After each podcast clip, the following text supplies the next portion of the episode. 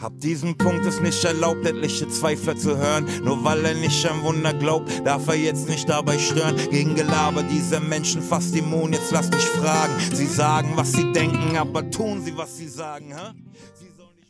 Shalom und Shalomchen zu einer weiteren Ausgabe von Unorthodox, der jüdische Podcast für Unschlüssige mit meinem Kollegen Matway und mir, Self. Ja, und wir haben uns auf eine ganz besondere, besonders spannende Reise begeben diesmal. Mit wem wir uns getroffen haben und worüber wir gesprochen haben, darum geht's jetzt. Viel Spaß.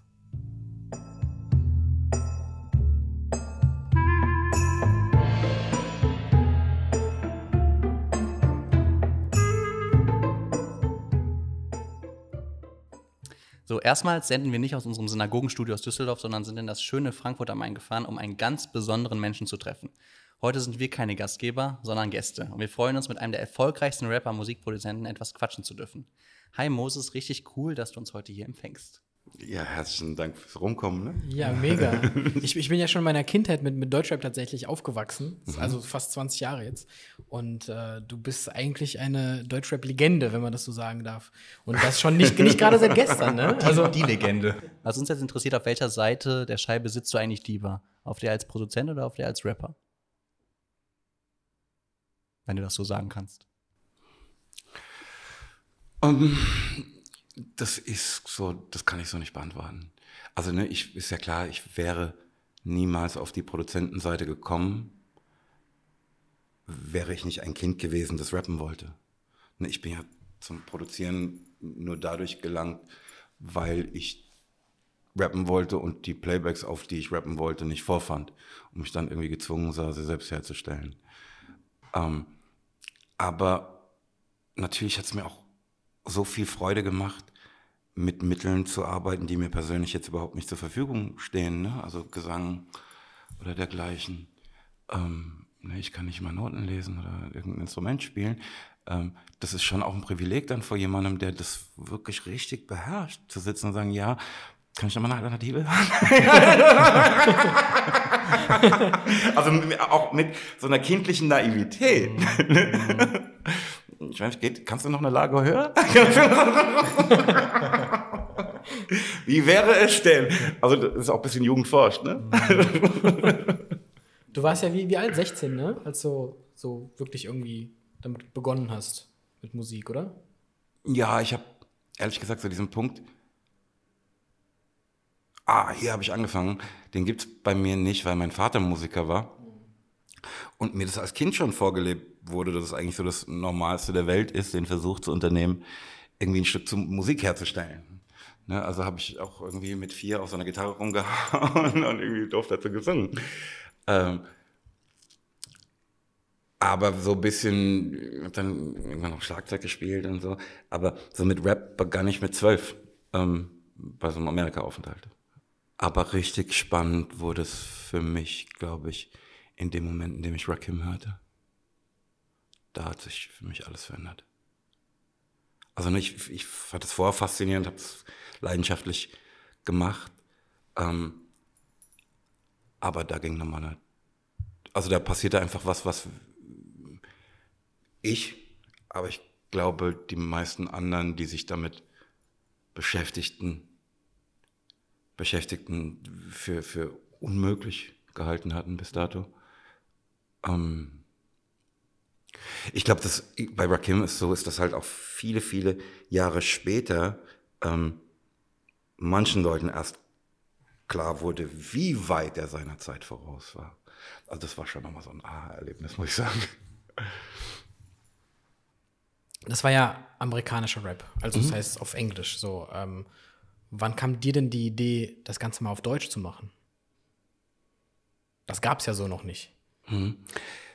Ich habe tatsächlich, bevor ich eine englischsprachige Platte machte, schon auf Deutsch gerappt, weil mein Vater irgendwie eine Verbindung zu so einem Studio hatte, ähm, in dem viel Werbemusik gemacht wurde.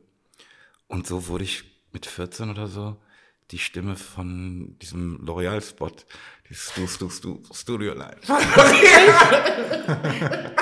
Guck mal, das, das weiß ich gar nicht. Das, das, ja, ja, was für. Da steht nirgendwo. Da steht nirgendwo. Exclusive hier. Ja. ja. um, ähm, also hatte ich da schon so ein bisschen Berührungspunkte. Ähm, aber das, also abgesehen davon wäre mir das nie in den Sinn gekommen. Erst Jahre später, nachdem ich ähm, mit dem ersten Album, was ich so 1988, 89 rum veröffentlichte, was weiß ich veröffentlichte, die Plattenfirma, bei der ich damals unter Vertrag war, ähm, es war ein englischsprachiges, aus meiner Sicht Rap-Album. Ich glaube, aus Sicht der Produzenten eher so ein Dancefloor-Vorversion von Eurodance-Album. Ne? Na, siehst du, hier sieht man schon, wie, die, das Missverständnis, wie fürchterlich. Die einen denken so, die anderen so, was wird denn das jetzt hier? ähm, ich war mit der Platte sehr, sehr unglücklich. Ähm, aus vielerlei Gründen. Ne? Ich habe mich aber ehrlich gesagt auch nicht richtig darum gekümmert. Will auch ganz ehrlich sagen, ne? ich glaube, ich war auch ein bisschen zu sehr damit beschäftigt, so was ich für Popstar sein hielt zu betreiben. Ne? Also das war auch auf jeden Fall dein Wunsch, ne? Damals schon. Ganz schlimm. Ich, ich würde so gerne behaupten, nein, nee, ich bin ne, völlig vergeistigter Künstler. Aber das stimmt nicht. Ich habe den ganzen Kindergarten unfassbar genossen. Also Sag kann ich mir vorstellen. Ne, ist mir unangenehm, das, das, das zu sagen, aber das ist die Wahrheit. Ne? Also auch mit aller Wichtigtuerei, die da mit einhergeht. Ähm, jedenfalls war ich mit der Platte sehr, sehr unglücklich. Aus vielerlei Gründen. Ähm, und in diesem Moment wurde mir auch gewahr, wenn du, ne, also ich, ich weiß einfach, dass ich für die anderen einfach ein weiteres perkussives Element war, während ich mich für voll den Poeten hielt. Ne? Ähm, und da war einfach klar, pass auf, wenn du das mit der Ernsthaftigkeit verstanden wissen willst, wie du es betreibst, wird es in der Sprache der Menschen sein müssen, ähm, die das äh, in ihrem Leben haben sollen. Ähm, und vor diesem Hintergrund gab es für mich eigentlich zwei Möglichkeiten. Entweder ähm, ich versuche eine Platte nach Amerika zu verkaufen oder ich mache es auf Deutsch. Ähm, nur alles, was ich auf Deutsch gehört hatte, hinterließ bei mir den Eindruck, dass es einfach schlicht und ergreifend nicht geht. Also ne, das war entweder so Schlager ne, oder es war so Faschingsmusik. Ähm, und dann gab es noch, ähm, ich bin zu cool für ein ernsthaftes Gefühl. So die Ärzte, ne, die auch witzig, ähm, so ein bisschen in der Tradition sah ich dann, und das jetzt, ich will wirklich niemandem zu nahe treten, ähm, ein bisschen in diese Tradition sah ich dann auch die Fantastischen Vier. Ähm, ich bin zu cool für ein ernsthaftes Gefühl. Ne? Und ich war ja voll in dem Film, ähm, wie die OJs es formulierten, ähm, I cry my heart out when I'm singing a song. Und ich wollte ja, der Savage hat mal gesagt, bei uns weinen erwachsene Männer bei traurigen Liedern. Ne, das ist, wo ich hin wollte. Und so sah ich mich gezwungen, ähm, die andere Möglichkeit zu verfolgen, also einfach irgendwie eine englischsprachige Platte nach Amerika verkaufen zu wollen. Und während ich an dieser Platte arbeitete, ähm, hörte ich eine Band von einem, also ein Freund von mir hatte so einen Skateboardladen hier und holte dann, hatte dann plötzlich einen Partner, mit dem er den Laden dann plötzlich betrieb. Und es war so ein Langhaariger, ähm, der irgendwann auch sagte, ja, ich mache auch deutschsprachige Musik. Ich mache auch Musik. Was denn? Ja, deutschsprachigen Rock. Da habe ich mir schon gedacht, in meiner Überheblichkeit, oh je. ähm, und eines Abends sitze ich halt beim, beim ähm, Eddie, so ist mein Freund, ähm, auf dem Sofa und sagt, ja, willst du mal die Platte von, von, von die neue Platte von Stefans Band hören? Ja, klar, warum nicht? Dann hat er die aufgelegt und es war, es ist soweit von Böse Onkels. In dem Moment hat sich für mich alles verändert. So ein bisschen wie was wir, ähm, als wir, ich weiß nicht, liefen wir da schon? Als ich über Rakim sprach? Ach, da liefen wir schon. Ähm, so ein bisschen wie der Moment, in dem ich Rakim zum ersten Mal hörte. Ähm, das war einfach der Moment, in dem mir klar wurde, es geht ja offensichtlich doch auf Deutsch. Ähm, und unter diesem Eindruck ähm, war bei mir dann der Wunsch da, das auch zu versuchen. Und während ich noch an, an ähm, dem Album The Bastard Looking for the Light arbeitete, begann ich dann ähm, mit ähm, jemandem, der so von, von, mir ein bisschen rappen gelernt hatte, ne? der auch aus Rödelheim war. Ähm, also der sozusagen meine Perspektive auf Rap teilte, ne? also wo ich das reimen soll, Pattern und so Sachen, mhm. ähm, an Rödelheim Hartrein Projekt zu arbeiten. Mhm. Also der Name Projekt, der ist da schon ein Programm. Also auch hier wieder Jugend forscht. Ne? Lass mal ausprobieren, was da geht. Ne? Und mal gucken, wie weit wir kommen, was geht, was nicht geht. Und das war tatsächlich auch so jeden Tag eine neue Erkenntnis irgendwie. Es war eine wundervolle, inspirierende, ähm, reiche Zeit. Ähm, ey, ganz verrückt, damals war meine Idee noch, dass ich gar nicht rappen sollte, ne, sondern er rappt und ich mache halt mal ein Feature. Äh, ich bin eher der Produzent und so weiter und so fort. Und dann haben wir irgendwann mit den Rottgau Monotones so einen Gastauftritt gemacht, die unbedingt wollten, dass ich auch dabei bin. Ähm, und in dem Moment, in dem wir da auf der Bühne standen, veränderte sich ganz und gar die Vorstellung davon, wer oder in welcher Funktion wir bei Röhler im Hartrein-Projekt sind. Also noch während der Show wurde das ein Duo. Rap insgesamt, Deutschrap im Speziellen, mal diesen Stellenwert einnimmt oder einnehmen würde.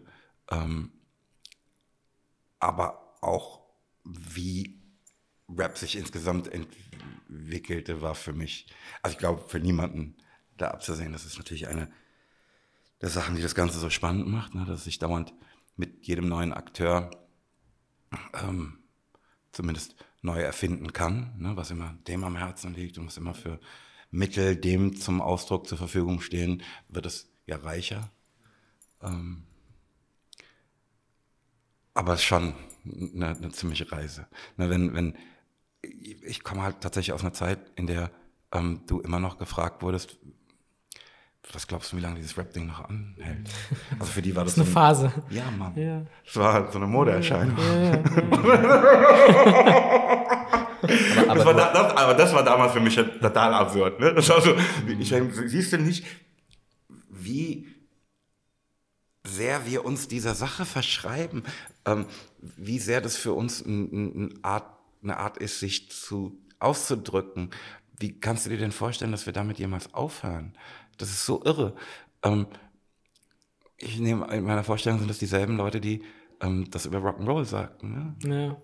Wenn wir uns jetzt hier in diesem Raum, in dem wir gerade mit dir sitzen, umschauen, du hast ja viele wirklich große Künstlerinnen und Künstler rausgebracht. Du musst ja ein, ein Gehör oder ein Gefühl dafür haben, wer wirklich auch so viel Talent hat, dass du mit dem wirklich erfolgreich sein kannst. Unabhängig von deiner Rap-Tätigkeit, sondern wirklich als Produzent. Wie kann man sich das vorstellen? Wie gehst du da vor, um die richtigen Leute an der Angel zu haben, sag ich mal?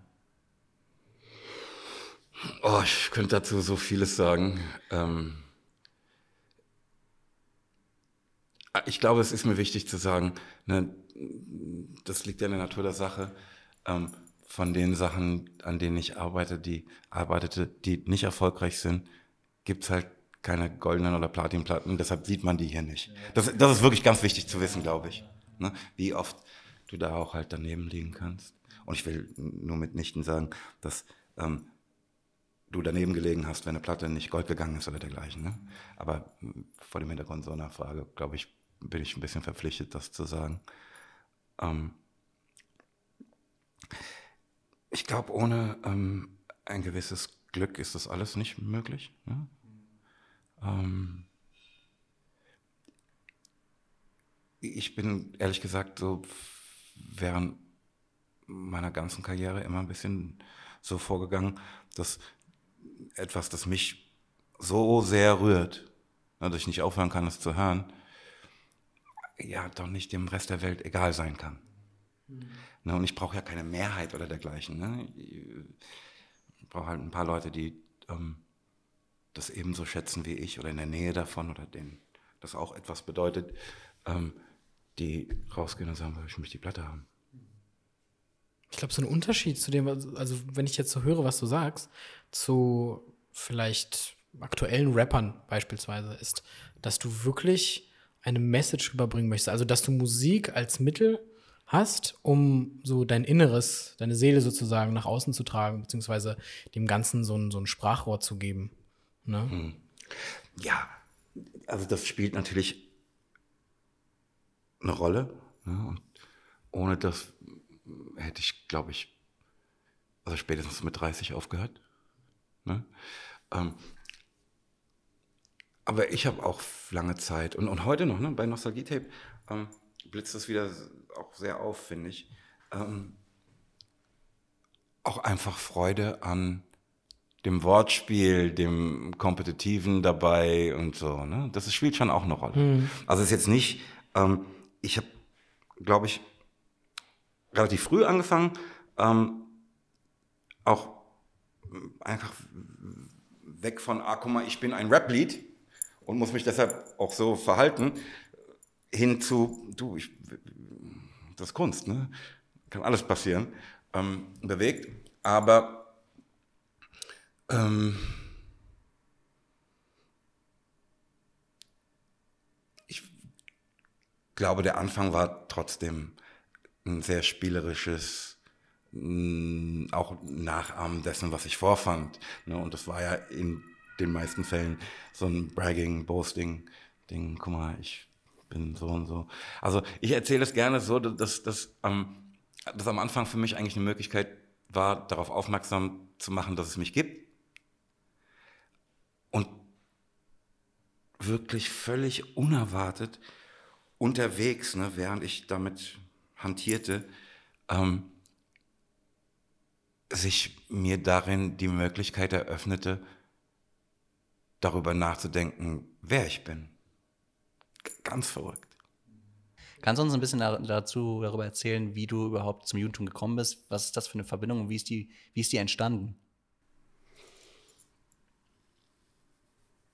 Auch hier kann man sich dieser Frage natürlich auf ganz unterschiedlichen Wegen nähern. Naja, also der, der offensichtlichste und ich glaube wichtigste ist, ähm, ne, ich bin Christ.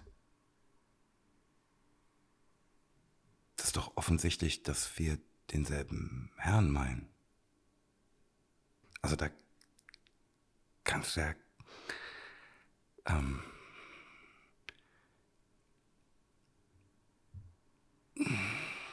man könnte so weit gehen zu sagen, wir haben dieselbe Religion, ne?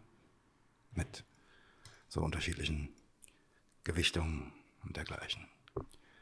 Ähm, andersrum gesagt, äh, ohne Judentum kann es kein Christentum geben.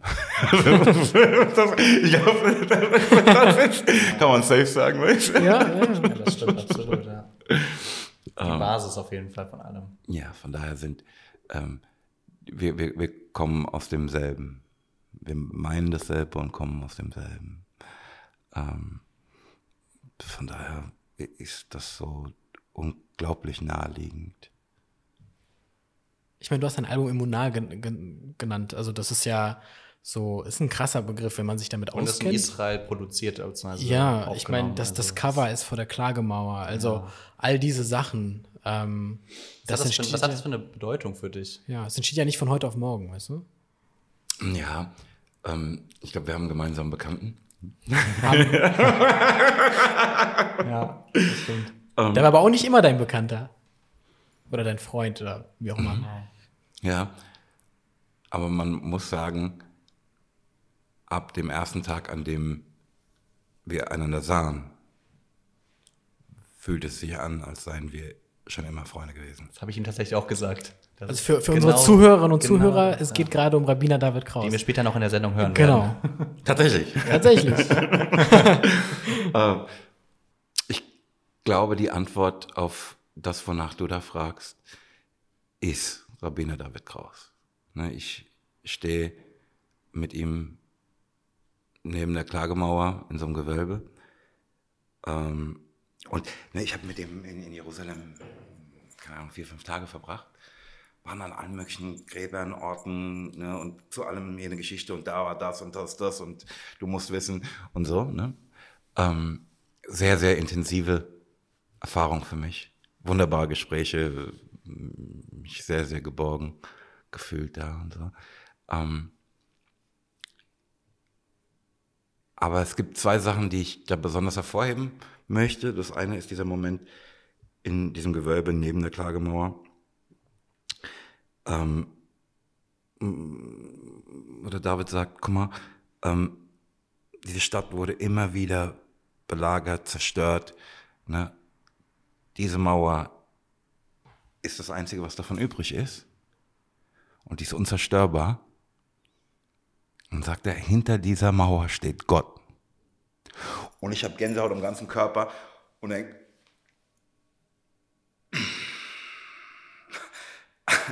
also es geht nicht. Es ist, pass auf, ihr könnt, macht was ihr wollt.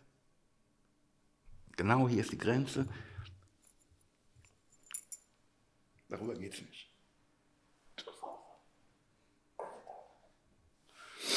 Ähm, also wirklich sehr, sehr ergreifend für mich. Und dann, ähm,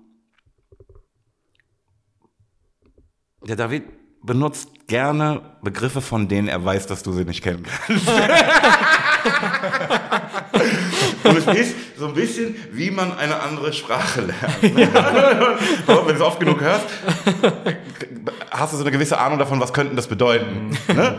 Und so war es bei Emuna. Ähm, viel davon erklärte sich mir aus den verschiedenen Kontexten, in denen mhm. der Begriff benutzt wurde. Und ich wusste von vornherein, das muss was Gutes sein, weil er strahlt dabei, wenn er es sagt. so Anhaltspunkte. Ja, ja, voll. Ähm, das war einfach ein, ein, Begriff, der da immer wieder fiel und ähm, mir auf diesem Wege irgendwie nahe kam. Und mich so ergriff, ne? so ähm, hoffnungsvoll war, so sehr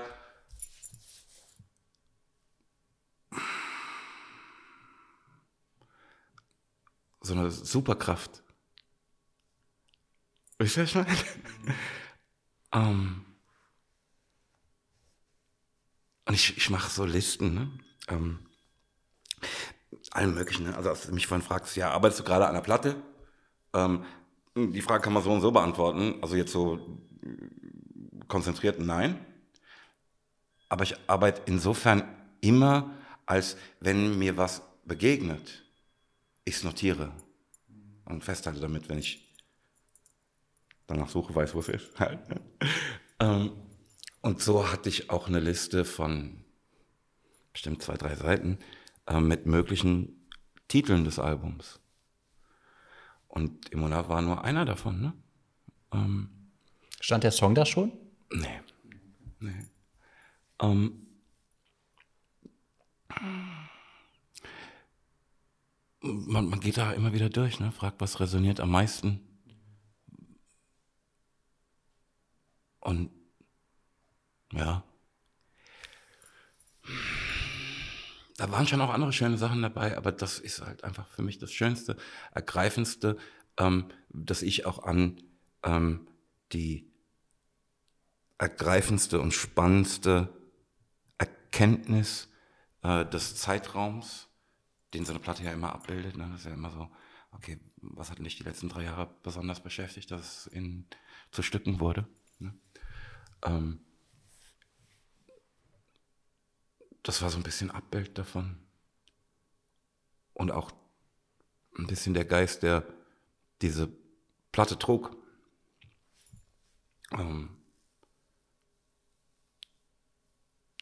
Also ich kann mir auch heute keinen schöneren Namen dafür vorstellen. Ich sprach auch mit ähm, dem Rabbiner David Kraus darüber. Ne? Also als dieser Gedanke in mir so wuchs, ähm, was er davon hält. Ne? Oder er sagt, ja, wird vielleicht lieber nicht machen. Ähm, und seine Antwort war, ich halte das für eine gute Idee, Moses, denn ähm, du tust damit einen Dienst an deinem Nächsten, ne, weil du ihn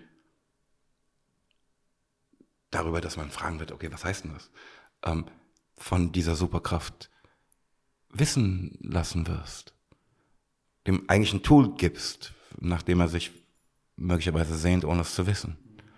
Ähm, das ist was Gutes. Und da war ich dann, auf geht's. Gefesselt und gepackt. Und, und, und wie ist dann der Song entstanden? Und was be- bedeutet dieser Song? Weil wenn ein Album einen Namen hat, muss ja eigentlich auch ein Song, muss es ja eigentlich auf dem Album auch einen Song geben in der Regel, der diesen Namen trägt. Wie ist der dann entstanden? Und wie kam es dazu, dass du ihn vor allem auch mit, äh, mit Stefanie Kloß gesungen hast? Also ich bin eigentlich in einer Tradition, in der das nicht so ist. Also die, die meisten Alben, an denen ich arbeitete, heißen nicht wie ein Stück daraus. Ich weiß, dass das oftmals so ist, aber das ist bei mir einfach nicht so. Ne? Direkt aus Rödelheim, es gibt kein Stück direkt aus Rödelheim. Ähm, äh,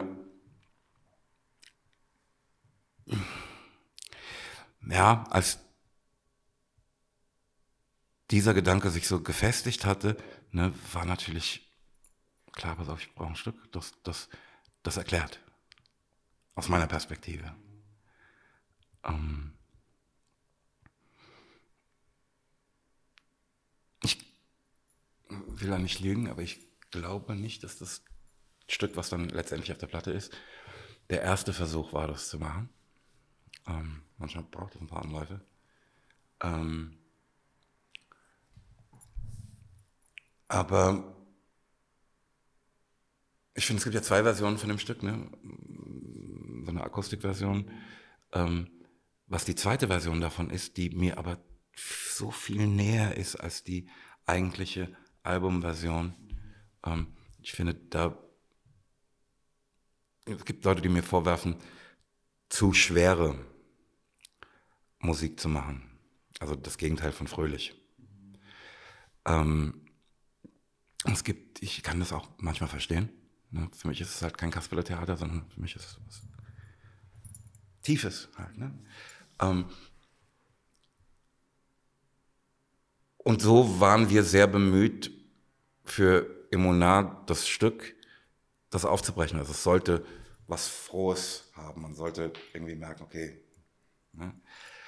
Ähm, ich finde, das geht bei der Akustikversion wieder ein bisschen verloren. Und dennoch ist sie mir viel, viel näher, weil die ist für mich immer noch was Positives, wenn auch nicht vordergründig. Äh, ne? Ich meine, es sind ja dieselben Chords und so. Ähm,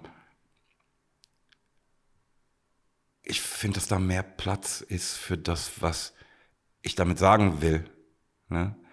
Ähm, ich finde es die ergreifendere Version. Und zu Steff kann ich echt nur sagen, ich habe sie gefragt und sie hat ja gesagt. Aber habt, habt ihr tatsächlich das Album in Israel auch aufgenommen oder habt ihr es hier? Ja, okay. Aber einige Videos habt ihr ja dort gedreht. Ja, ähm, zwei ganz und gar. Ähm, Wunder ne, und ähm, Weiße Fahne. Ähm, und ähm, in Du sind auch Bilder aus Israel dabei. Also kann man sagen, hast du seitdem eine besondere Beziehung zum Land?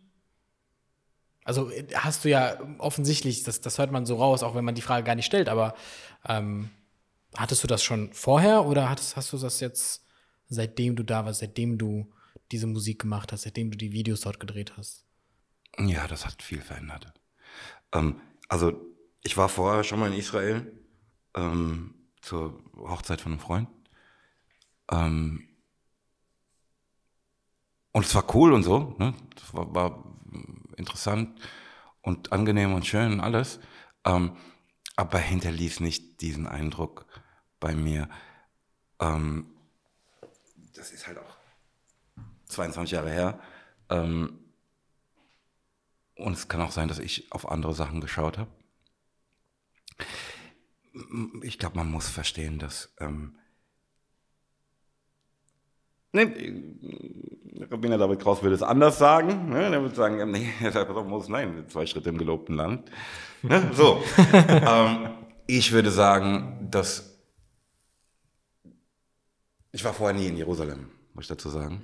Ähm, aber man, die Art und Weise, wer mit welcher Liebe mir das Wie nahe brachte, ist oftmals ebenso wichtig wie das, was einem da nahe gebracht wird. Mhm. Ne? Absolut. Das.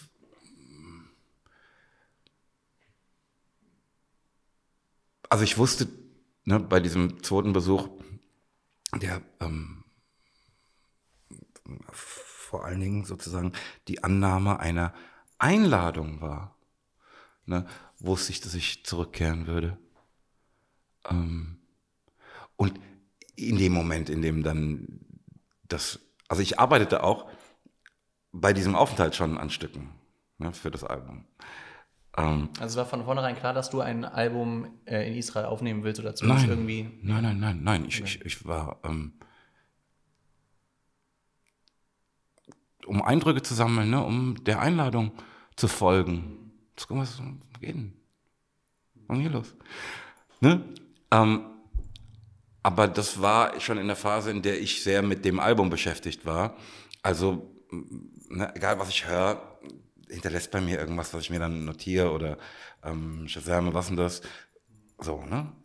Ähm, aber spätestens als ich dann äh, zurück in Frankfurt ähm, diese Entscheidung traf, okay, pass auf, das Album wird Imona heißen, war auch klar, dass, also da reifte der, sehr schnell der Wunsch, ähm, das visuell auch ähm, mit reinzunehmen. Und dann bist du nochmal hin, um dann die Videos. Mhm. Ist ja auch in der Wüste entstanden, ne? Also wirklich Wüste, Wüste. Also auch, ne? Ja, Also auch, wirklich, ja, ja. Ne, Wüste, ähm, Jerusalem, äh, Klagemauer, Tel Aviv Strand, alles. Tod, Ne? Totes Meer wart ihr auch? Ja, ja. Ich glaube, ich glaub, Moses kennt das Land jetzt mittlerweile besser als ich. Ah, ich, ich hatte so einen Fremdenführer dabei auch. Ne? wirklich. Das ist gut, ja, ja. Ähm, ja, ähm, das war natürlich, ne, we- weißt du, okay, also das, das, ich muss dazu sagen, ne? jetzt fällt mir nämlich auch wieder ein, ne? mit dem Ding, okay, das Album heißt Emona. Ja, was kommt denn aufs Cover? Ja, ich war der Klagemauer. ja, okay, Mose, wie, wie hast du dir das vorgestellt? Also, wir, wir fliegen jetzt nach Jerusalem, um, ein Foto zu um schießen. Fotos zu machen. Are you serious? Ne? Und okay, das ist unrealistisch.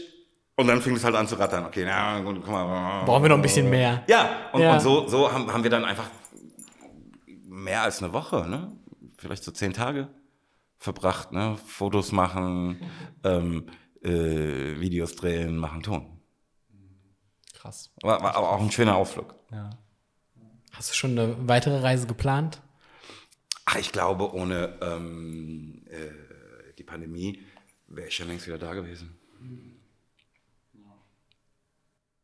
In- Inwiefern hat sich, hat denn dieser Prozess auch deine Persönlichkeit, deine eigene Persönlichkeit entwickelt, weiterentwickelt, vielleicht verändert, angepasst, verfeinert? Der Prozess des Albums, Also dieser ganze Prozess auch mit Rabbiner David Kraus in Israel bis hin zur Veröffentlichung des Albums. auch hier, ne? Also ich glaube, das, was ich vorhin versuchte zu sagen, ne, während das am Anfang ja für mich nur eine Möglichkeit war, mich wichtig zu machen, ne, und ich es überhaupt nicht ahnen konnte, ne, eröffnete sich mir in der Auseinandersetzung damit plötzlich die Möglichkeit, mir Gedanken darüber zu machen, wer ich überhaupt bin. Ne?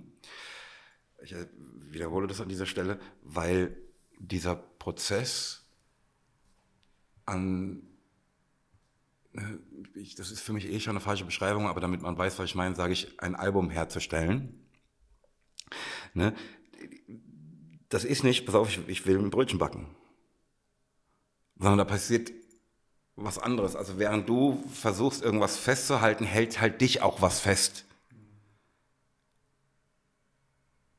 Man gelangt dabei oder kann dabei zu Erkenntnissen gelangen, die man nie wieder vergessen kann, die einen verändern. Das ist mal eine grundsätzliche Sache und das gilt ähm, vielleicht nicht für alle Alben, aber für alle Alben, die in dieser Intensität in mir waren, mit denen ich mich so beschäftigte. Ähm, ja. Ähm, also von daher ist da immer was, ne? und das ist für mich sehr schwer zu beschreiben. Ich glaube, dass das Kennenlernen ne, von, von Rabbiner David Kraus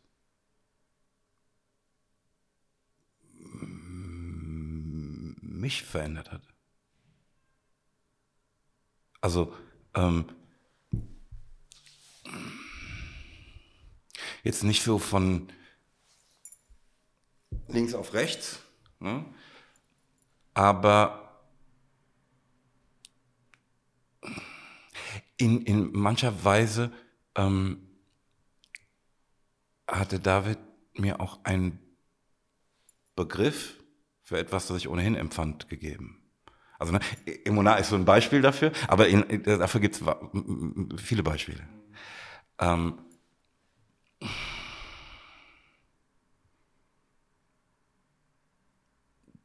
das hat mich auf jeden Fall verändert. Und ähm, ne, ich habe immer intensive Gespräche mit David, aber das ist ja dann meistens auf ein Telefonat beschränkt oder äh, ne, okay, ich bin in der Stadt, ich habe vier Stunden. Ähm, diese Tage, die wir da in Jerusalem hatten, ähm, waren natürlich nochmal eine andere Intensität, ne? also in der Geballtheit. Ähm, das ist echt eine Erfahrung, die ich nicht missen möchte. Und ich, ich glaube, ich gucke auf manche Sachen anders. Halt. Aber das ist ja natürlich auch das. Ähm, ne, es gibt ja so diesen frommen Wunsch, ähm, jemanden, nachdem er dich traf, in besserer Verfassung zurückzulassen, als er war, als er ihn traf. Ne? Das ist jetzt was, was ähm, ich glaube, das wünscht man sich immer. Ne? Und zwar für beide Seiten. Ähm, aber das ist was, was äh, in, in Verbindung mit seit dem ersten Tag, an dem ich Rabbiner David Kraus kennenlernte, da passierte. Ne? Das mag auch damit zusammenhängen, dass der halt nicht nur Rabbiner ist, sondern einfach auch Seelsorger. Ne? Das muss man verstehen. Ähm, Und Therapeut. Ja. Das ist nochmal, nochmal was ganz anderes sogar. Ja. Ja, stimmt. Und ähm, du, es gibt ja alle möglichen Leute, die ähm, sich auch so ein bisschen auf die Fahne geschrieben haben, die Welt zu verbessern. Und I'm not haten, aber manche davon kommen zu ganz fürchterlichen Ergebnissen. Ähm, ich wüsste jetzt kein anderes Beispiel von jemandem, bei dem ich das im Werk dauernd sehe. Bei dem es so krass ist wie beim David. Ich glaube, das, das, sehen wir auch, auch so. Wir haben ja auch die letzte Podcast-Folge haben wir mit ihm gesprochen, eine gute Stunde. Wir haben auch, wir waren fasziniert nach dem Gespräch, weil er so, weil er einen so in den Bann reißt, weil er ein Feuer in, in dir hinterlässt. Und ich habe das beobachtet, ne? ich stand einfach nur neben dran, wie der mit anderen Leuten redet, mhm. gesehen, wie wer in denen auch was entzündet hat. Jemand dann mit einer Hoffnung weggeht, die er vorher nicht hatte. Wie hast du ihn überhaupt getroffen? Also wie kam es überhaupt dazu? Ganz verrückt. Ähm, ich habe, der hat so einen Podcast gemacht aus Jerusalem. Ähm, und die haben da verschiedene Rabbiner aus der ganzen Welt, ne, die in der Sprache des Landes, aus dem wir eigentlich kommen, einen Podcast machen. Ja, dann einer auf Russisch und bla mich dort. Ähm, und der machte halt natürlich einen auf Deutsch. Ähm, und den sah ich auf Facebook, glaube ich. Mhm. Durch Zufall einfach. Oder hat dir das jemand geschickt? Oder? Es gibt keine Zufälle. Es gibt, das stimmt, das stimmt, ähm, das ist wahr. Aber jedenfalls nicht so, dass ich danach gesucht hätte oder sowas. Durch ja, irgendjemand, mit dem ich auf Facebook befreundet bin, hat es geteilt. Hat es geteilt, ah ja, okay. Habe ich es gesehen? Und ich draufgeklickt? Das ist ja krass. krass. Ja. bin ihm gefolgt. Ähm, und habe so ein paar Sachen gesehen, die er gemacht hat und fand es gut. Ne? Und eines Morgens, es war wirklich vor Sonnenaufgang, ähm,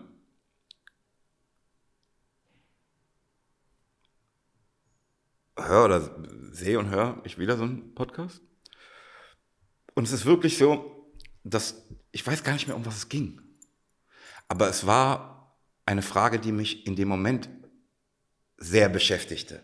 Und es wirkte, als sei das die Antwort auf ne, spezifisch meine Frage, ne, die, die er nicht kannte, weil ich sie ihm nicht gestellt habe. Und das ähm, faszinierte mich so und war für mich so ein Geschenk, dass ich ihm schrieb. Okay, muss man sagen, das ist echt krass, bla bla bla. bla. Und er freute sich darüber. Ne? Und, ähm, kannte er dich? Also wusste er, wer du bist? Das ist ja auch interessant. Ja, ähm, der hatte ähm, keine Is von Röller Martin Projekt äh, gefeiert. sagt er. Ja. Ähm, ehrlich gesagt, ne, ich sagte das vorhin in Bezug darauf, als wir uns das erste Mal trafen, aber es war schon beim Schreiben eigentlich so, als kennten wir einander. Ähm, und dann lud er mich ein, guck mal, ich bin äh, dann, dann in Frankfurt. Ich glaube, ich fing ja auch an mit irgendwelchen Witzen. Ne? Da äh, schrieb er irgendwie, bla, ich suche jemanden, der mich in Frankfurt fährt. Also der sich in Frankfurt auskennt und mich fahren will. Wer, wenn nicht ich? Äh, und wie auch immer, irgendwann sagt er, komm, ich äh, ne, komm, äh, halt da einen Vortrag in der Gemeinde. Ähm, willst du nicht kommen? Ja, auf jeden Fall, will ich kommen. Und dann trafen wir uns hier in Frankfurt an. Und du bist ihn gefahren? nee, tatsächlich nicht. Also, aber hätte ich. Warum auch nicht? Ja.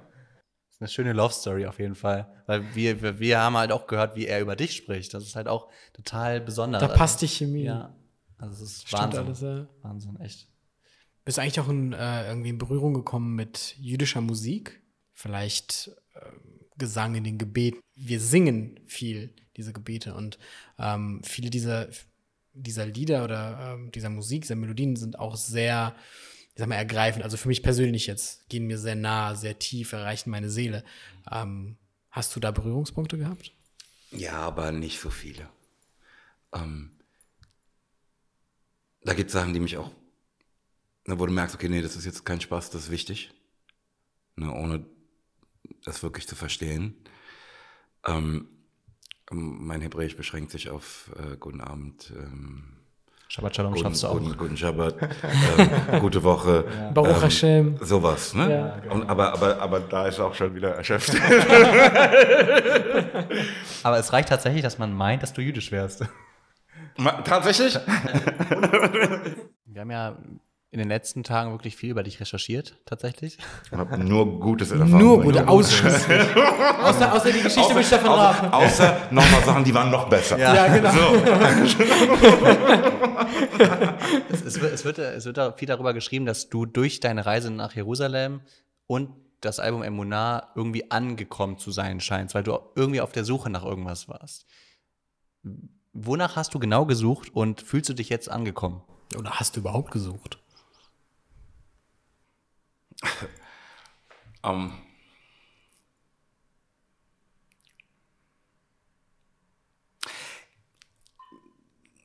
man hat ja schon wirklich viel schlechtere Dinge über mich gesagt. Ne? Von daher kann ich damit voll leben. Allein glaube ich nicht, dass es stimmt. Ne? Ähm,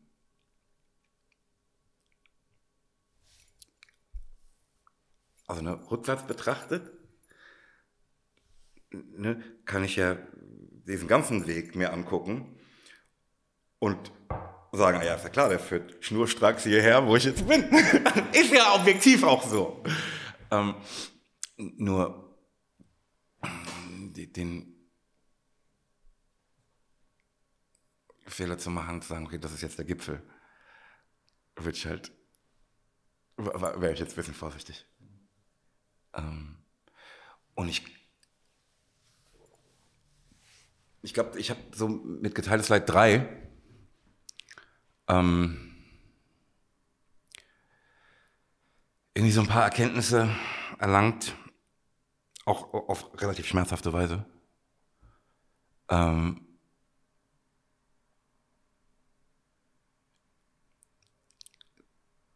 die ich eigentlich darauf runterbrechen kann, du, guck mal, ähm, ich glaube, das ist Gandhi, der sagt, ne, sei du selbst die Veränderung, die du in der Welt zu sehen wünschst. Und da habe ich dann so ein paar Sachen verändert. Ne? Irgendwie aufgehört, Leute zu beschimpfen in Liedern äh, und zu sagen, guck mal, was machen wir hier? Ne?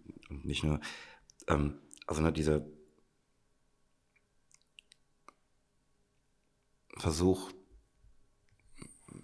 mehr zu erkennen, ne, ist ein viel älterer in, in meiner Kunst. Aber da ist schon auch immer ähm, oftmals die und ich. Hm, was seid ihr für Menschen, dass ihr mir das antut und so? Ähm, und geteiltes Leid 3 folgt natürlich dem, den, meinen eigenen Erkenntnissen, ne, inhaltlich, es geht ja nicht anders. Ähm, aber es sind auch Erkenntnisse, die mir im Rahmen der Arbeit an mir und an dem Album, das ist ja kaum auseinanderzuhalten, zuteil wurden, ähm, sprengt so ein bisschen diesen, diesen Teufelskreis ähm, und sagt, okay, was kann ich tun? Ähm, was mir, glaube ich, ganz gut tat. Ähm, und ich finde, dass die, die Platten danach diesem da eingeschlagenen Weg irgendwie folgen. Und ne, jetzt, ich würde auch sagen, Emona ist so der bisherige Höhepunkt davon, aber ah, guck mal, das ist jetzt das Ding, das kann ich jetzt beim besten Willen nicht erkennen. Und Nostalgie-Tape fällt da so ein bisschen raus, weil Nostalgie-Tape halt so eine Jugendzentrum-Platte ist. Ne? Also so, ähm, ein bisschen was anderes. Ja. Dieser, dieser Prozess, den du auch beschrieben hast, ähm, wo du irgendwie so vielleicht bewusster mit deinem Leben umgehst, also wenn ich das jetzt mal so formulieren darf, falls es stimmt. Ähm, weil den Eindruck habe ich, dass, dass du ähm, dein Lebenslang umgekrempelt hast, wie du gerade gesagt hast, ähm, nach, nach Gandhis ähm, Zitat, mehr oder weniger, ja. Das gelingt auch mal besser, mal deutlich, schlechter. deutlich schlechter. Ja, aber, aber, weißt diese, aber diese Erkenntnis, also das ist ja schon, finde ich, viel wert. Also diese Erkenntnis, ein bewusstes Leben wirklich zu leben und nicht einfach stupide Routinen zu wiederholen, sondern Dinge, nein, aber das Dinge ist eine zu hinterfragen. Ich, Entschuldigung, ich wollte mich nicht Ja, nein, nein, nein. Aber es ist eine Erkenntnis, die wirklich aus dem immer wieder und wieder, wieder wiederholten Leid erwächst. Ja. Ne? Da ist eine Wand. Da geht's nicht weiter. Ne, also die, die, die, wirklich diese, ähm, die ist ja oftmals eine rhetorische Frage, ne? Okay, wie, wieso passiert mir das? Aber weißt du nicht, jeder hat diese Erkenntnis. Mhm. Aber die das möglicherweise ein bisschen schmerzhafte Antwort darauf ist, ja, du, weil du es auf immer wieder dieselbe Handlung vornimmst und die immer wieder zu demselben Ergebnis führt. Genau, aber du hast dann irgendwann hinterfragt. Also du hast versucht, die, die Quelle des Übels, sage ich jetzt mal, zu finden. Und du ja, hast. Also die einzige Stellschraube, über die ich in Wahrheit verfüge, zu betätigen. Ja. Na, weil ich kann dich ja schlecht verändern. Ne? Ja, kann, aber an mir kann ich, nee, ich stelle mich so hin. Oder so, oder setz mich, oder geh um die Ecke, oder ne, das, da, das, das kann ich beeinflussen. Ähm, also überhaupt mal das erstmal an den Punkt kommen, auseinanderzuhalten, was, okay, das sind die Kräfte, die hier wirken. Auf welche kann ich davon Einfluss nehmen? das ist aber ein sehr jüdischer Gedanke. Also auch, ähm, ich maße mir jetzt nicht an zu sagen, was der Sinn des Lebens ist, aber aus einer jüdischen Perspektive würde ich, wenn man mich fragen würde, beantworten, der Sinn des Lebens ist, die beste Version deiner selbst zu sein. Also zu versuchen, so sehr an sich selbst zu arbeiten, dass man quasi sein Potenzial ausschöpft, der, die, der beste Mensch sein, der ich jetzt in dem Moment sein kann. Und das ist das, was du machst. Also das, das ist dieses Bewusste, was ich angesprochen habe, dieses bewusste Leben zu leben.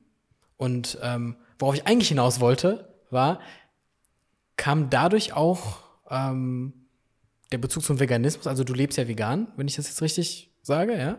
Ähm, war das so Teil dieses Prozesses oder warst du das schon vorher oder hat das damit gar nichts zu tun?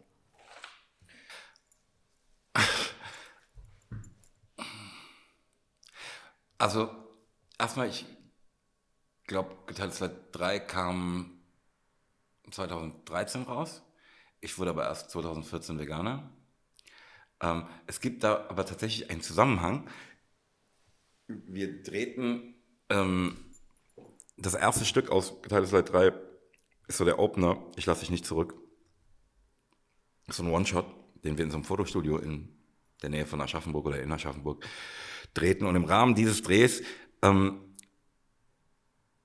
treten wir dann auch noch so einen Spot für Peter, ne, in dem ich einfach nur sagen sollte, warum ich Vegetarier bin.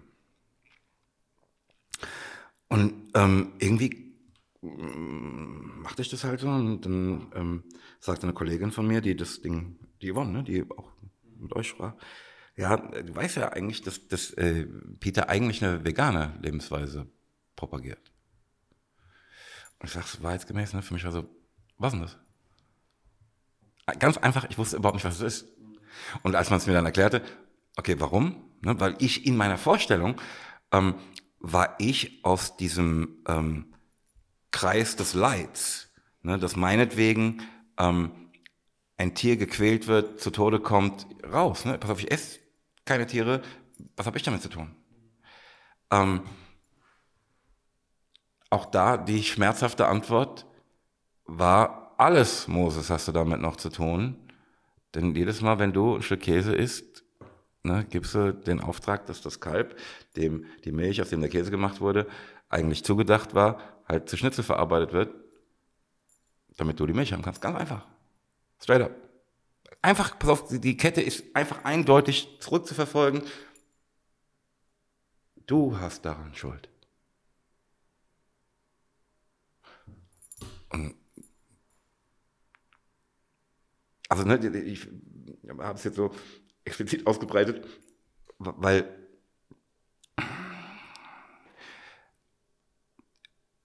ja auch erstmal eine gewisse Erkenntnis. Also ich hatte ehrlich gesagt überhaupt keine Chance, Veganer zu werden, weil ich gar überhaupt nicht wusste, was das ist. Und ähm, auch ich, ne, Veganismus ist die Lösung eines Problems, von dem ich nicht wusste, dass es bestand. Weißt du, ich dachte, ich hätte eben dieses Problem 14 Jahre vorher gelöst, als ich Vegetarier wurde. Ähm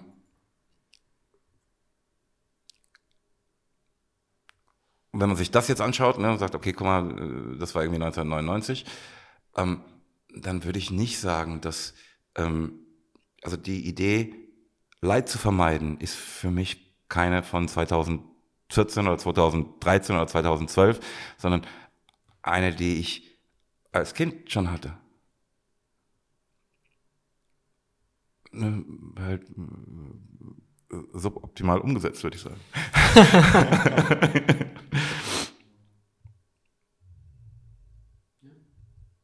also ne, ich glaube, für, für Leute, die ist ja auch klar, wenn du irgendwie anderthalb Seiten Bericht schreiben willst, ne, ist vielleicht ein bisschen viel verlangt, dass er wirklich einen Menschen erklärt. Ne? Ähm, und ich glaube, jetzt eine Platte wie Emonal lädt auch dazu ein, zu sagen, ah, guck mal, hier ist der Switch. Aber ich fürchte, so einfach ist es nicht. Du hast so Initialen, ähm, die du im Prinzip in jedem deiner Posts und auch, und auch in deinen Songs teilweise verarbeitest, und das ist FFWL. Ah, okay. Ja. Was hat das für eine Bedeutung für dich? Und, und weil, also, was es heißt, verstehe ich. Also übersetzt, mhm. aber ähm, du, du sprühst ja damit eine gewisse Liebe raus. Also du willst ja, du willst ja irgendwie die Leute mitnehmen und irgendwie eine gewisse Liebe raus, rausbringen. Was hat das für eine Bedeutung für dich?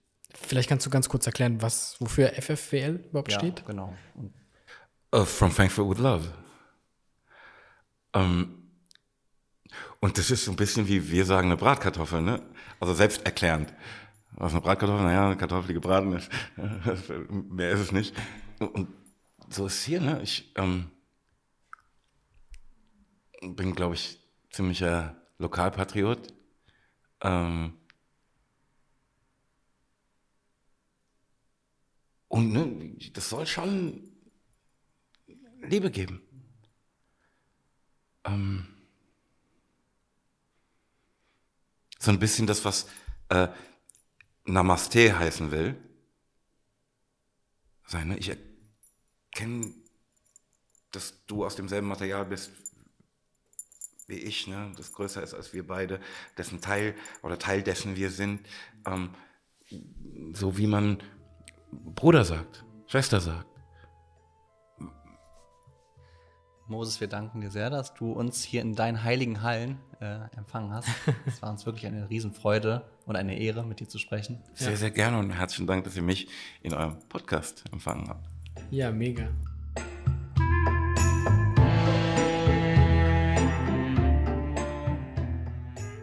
Ja, mein lieber Safe, das war wirklich ein ganz spannendes Gespräch, ganz besonders. Das ging echt unter die Haut teilweise. Und es gab aber auch noch eine weitere Persönlichkeit, die wir ganz häufig angesprochen haben. Weißt du, wen ich meine? Absolut, natürlich unseren, äh, unseren Freund Rabbiner David Kraus, äh, mit dem wir ja auch schon in der vergangenen Folge ähm, gesprochen haben. Und wir sind äh, sehr froh darüber, dass er uns heute erstmals in seiner neuen Rubrik mit auf eine sehr spannende Reise nehmen wird. Let's go.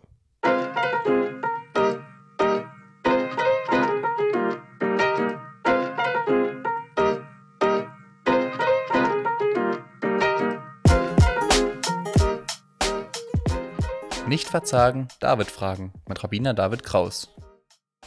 Meine Lieben, wir befinden uns auf der Kategorie Nicht verzagen, David fragen und deswegen haben wir uns überlegt, der Start für so ein Ding muss natürlich was sein? Musik. And when the music starts, I never wanna stop. Und wieso nicht? Music makes some people come together. Genau um das geht's. Wir wollen zusammen sein und gemeinsam hier etwas spüren das irgendwie nicht von dieser Welt ist. Und deswegen nehmen wir doch das Buch, das nicht von dieser Welt ist, direkt aus der Hand unseres Schöpfers. Was steht da geschrieben? Das ist hebräisch und bedeutet auf Deutsch, schreibt euch jetzt dieses Lied auf. Über was für ein Lied spricht hier Hashem? Er spricht über die Tora. Die Tora, das ist das Lied von Hashem. Die Tora, das ist das Lied Gottes und wir alle gemeinsam singen dieses Lied. Wie wundervoll. Ein Lied zu singen und auch mal einfach nur Platz zu nehmen und zuzuhören. Dieses Zuhören, dieses Wow, dieser Beat, dieser Sound, der muss stimmen, denn der bewegt etwas in meinem Herzen. Ich will euch dazu eine kleine, kurze, einleitende Geschichte erzählen, die ich für sehr wichtig empfinde. Denn ich war mal mit meiner Familie, nicht war mal, sondern immer wieder mal. Und vor kurzem auch waren wir wo in Oman bei Rabbi Nachman. Und dann sind wir natürlich auch wieder nach Hause geflogen nach Israel und wir sitzen in unserem Flieger.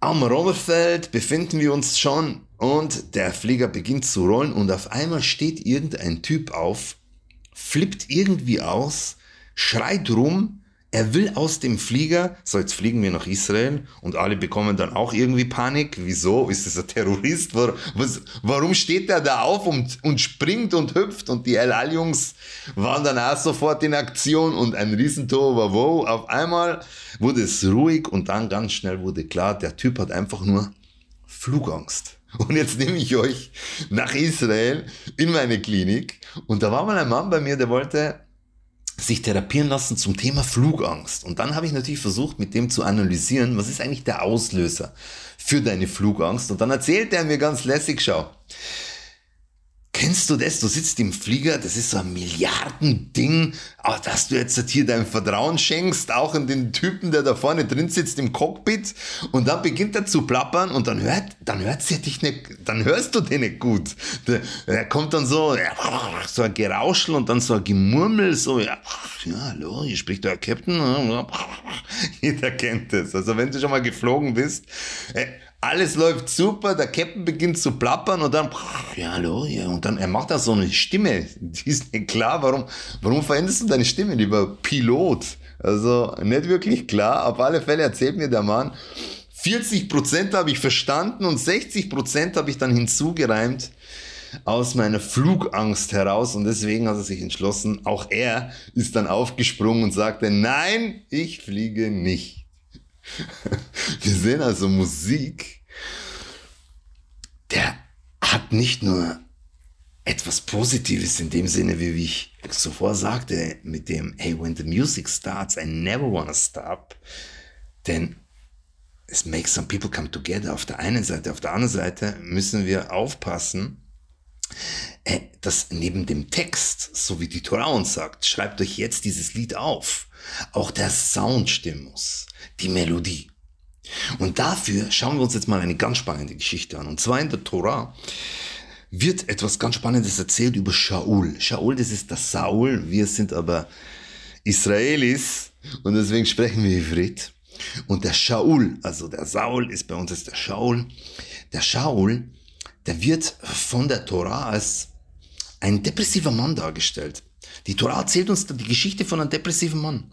Shaul ist der König, aber er ist in schwierigen und melancholischen Depressionssituationen gefangen. Nirgendwo ist Licht, Dauerzustand dunkel, er fällt in die Tiefe, in die Tiefen der Hilflosigkeit, denen selbst die mächtigsten Männer einfach hilflos gegenüberstehen, geht einfach nichts, weil das ist einfach wumm.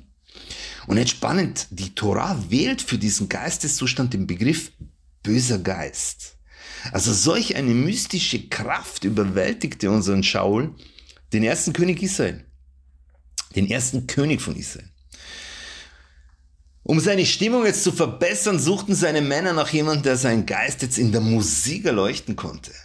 Und wer war das? David.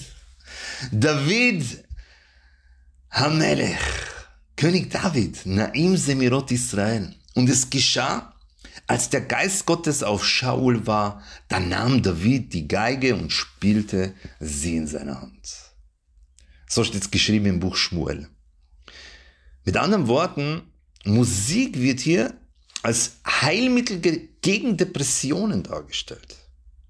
Die Geschichte vom Shaul, besser gesagt die Geschichte von Shauls Depression, wenn man sich das so durchliest, dann klingt die auch nach 3000 Jahren sehr modern, sowohl in der Beschreibung der Symptome als auch in der Form der Behandlungen. Wenn wir jetzt ein bisschen akademisch werden und medizinische Studien jetzt hier mit involvieren, dann sehen wir, dass die medizinischen Studien, die zeigen, dass Musik wirklich hilft. Laut Forschern kann Musik im Gehirn Veränderungen auslösen, die mit anderen Mitteln gar nicht erreicht werden können. Es gibt sogar messbare Folgen. Zum Beispiel die Ausschüttung von Glückshormonen, Veränderungen der Muskelaktivität oder Körpertemperatur, Blutdruck, Herzfunktion. Herzfunktion, can you feel my heartbeat? All diese Verbindungen waren den, Davis, den David damals bekannt. Und nicht bloß das, sondern auch die Wirkung. Und der depressive Schaul der hat dann seinem Musiktherapeuten David natürlich gedankt. Jüdische Musik, wow. Um die geht's hier eigentlich, die uns der Schöpfer hier ans Herz legen will. Die Bedeutung dieser Musik, also Judentum auch als etwas Musikalisches zu verstehen, etwas, das Poesie ausdrückt, das offenbart uns auch Rashi.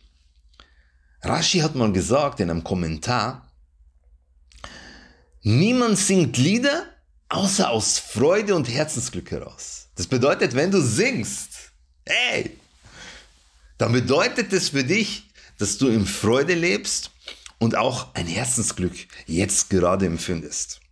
Und jeder von uns kann ein geborener Star sein. Wie? Lasst uns dem König einfach singen.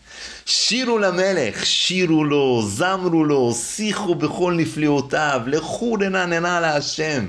All diese Dinge, die König David uns offenbart hat, sind eben diese Musiksachen, die uns wohin schicken? Direkt in die Arme unseres Schöpfers. Und da spielt eben die Musik, die unser Leben braucht, damit alles in Harmonie funktioniert. Damit das Ganze jetzt auch wirklich rund wird, haben wir heute natürlich auch einen echten Star mit an Bord und ich kann ihn voller Stolz verkünden als meinen Freund, den lieben Moses Pelham. Der liebe Moses, der war ja bei uns in Israel und hat hier sogar sein Album produziert. Ja, ja, hört, hört. Wie hat er das genannt? Emuna. Emuna ist hebräisch und bedeutet auf Deutsch, also ich übersetze es als die Kraft des Glaubens. Wow. Der Rabbi Nachman hat darauf hingewiesen, dass diese Welt uns alle zu Kämpfern macht. Bleiben wir bei Shaul, ihr erinnert euch, der Kampf gegen die Depression, gegen die Melancholie. Jeder kennt Situationen in seinem Leben, wo das Leben uns einfach auf die Knie gezwungen hat. Das Leben ist manchmal echter Druck, echte Belastung. Wir brauchen also so ein Ventil, so ein Druckventil, da drücken wir drauf und boom, das befreit und wir können nach oben aufsteigen. Und dieses Druckventil, das äußert sich wirklich in der absoluten Essenz des Glaubens, nämlich dem Gebet. Die mächtigste Waffe aller Waffen, das ist das Gebet. Und wenn du dann beginnst zu beten, schaffst du es auch wirklich, dich zu befreien von dem größten Gift auf der Welt, das ist die Verzweiflung. Weil viele Menschen fühlen sich in so einer Notsituation und stürzen dann total ab, weil sie verzweifelt sind. Und wie schaffen wir wirklich, sie da rauszuholen? Ich sage dann immer diesen Bombenglaubenssatz, den der Rabbi Nachman sagt, ist Verzweiflung, ey, so etwas gibt es auf der Welt nicht. Aber die Menschen, die verzweifelt sind, das hilft ihnen dann nicht wirklich, da rauszukommen. Und dann hüpfe ich ins Album von meinem Freund Moses, Emuna, das in Israel produziert wurde. Und da gibt's einen Titel. Das heißt, Weiße Fahne. Ich nenne ihn die Hymne gegen die Verzweiflung. Und ich durfte sogar hier in Israel den Platz, also die Location aussuchen, wo dieses Lied dann abgefilmt wurde. Direkt hier neben der Klagemauer haben wir so ein schönes Plätzchen gefunden, wo sich dann auch viele äh, zufällig, ganz spannend, israelische Musiker auf dem Weg zur Klagemauer haben sich dann halt um uns herum auch gesammelt und der Moses hat das Lied dann abgerappt und abgesungen und dann kamen die Menschen zu ihm, zu mir, zu uns und sagten, hey, ich verstehe kein Wort Deutsch, aber ich hab's gespürt. Was haben sie gespürt? Dass hier ein Druckventil wirklich ganz, ganz toll platziert wurde, dass es den Menschen hilft aufzusteigen. Deswegen hört mal rein in diese Musiktherapie, in dieses wundervolle Album, das das Leben wirklich schöner macht, voller Licht. Vielen lieben Dank. Alles, alles Liebe.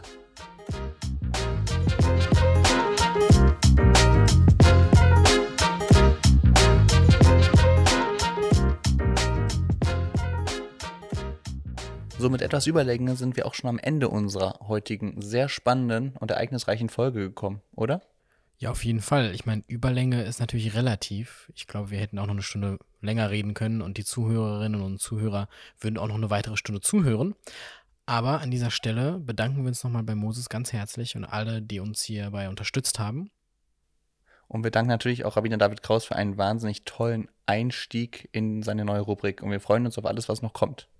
Und jetzt wollen wir euch einen kleinen Einblick geben in das wunderbare Album Emuna von Moses Pelham. Und deswegen hören wir jetzt die Akustikversion aus dem gleichnamigen Song. Emuna. Let's go.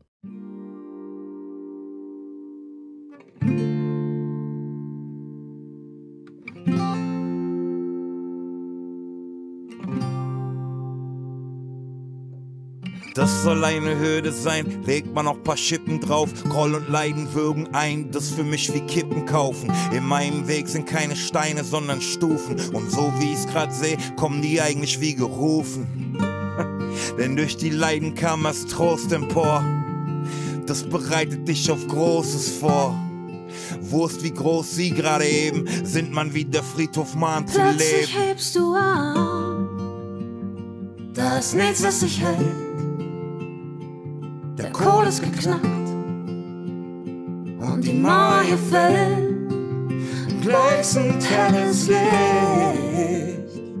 Dein Leben erstrahlt. Es ist ein Zeichen für dich. Das ist Emunah. Ab diesem Punkt ist nicht erlaubt, etliche Zweifler zu hören. Nur weil er nicht an Wunder glaubt, darf er jetzt nicht dabei stören. Gegen Gelaber dieser Menschen fast immun, jetzt lass dich fragen. Sie sagen, was sie denken, aber tun sie, was sie sagen, hä? Sie sollen nicht brechen, diese ganz leisen Angstzweifel, doch in dir sind Kräfte, die den Angreifer angreifen. Schließ die Augen, jetzt wir sehen uns da. Das ist mehr als Glaube, das ist Plötzlich Semonat. hebst du an.